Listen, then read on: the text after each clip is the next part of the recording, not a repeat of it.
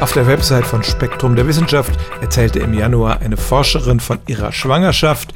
Sie konnte eines Nachts nicht schlafen, weil sie einen seltsamen Geruch in der Nase hatte und sie war erstaunt über die Quelle. Das war nämlich ihr Mann. Vielen schwangeren Frauen passiert es, dass sie Gerüche, die sie vorher angenehm oder neutral fanden, plötzlich völlig abstoßend finden. Das kann dann sogar mit der Schwangerschaftsübelkeit einhergehen. Und viele glauben, dass es daran liegt, dass sie generell empfindlicher für Gerüche geworden sind. Drei Viertel der schwangeren Frauen sind davon überzeugt. Aber man hat Riechversuche mit Schwangeren gemacht, um festzustellen, ob die wirklich Geruchsmoleküle besser wahrnehmen können. Und dabei kam erstaunlicherweise heraus, dass sie sogar ein bisschen schlechter riechen können.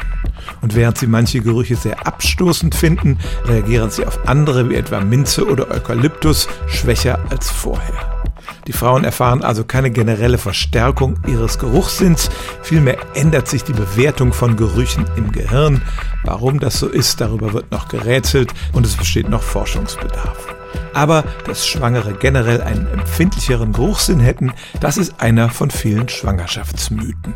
Stellen auch Sie Ihre alltäglichste Frage unter stimmtz.radio1.de.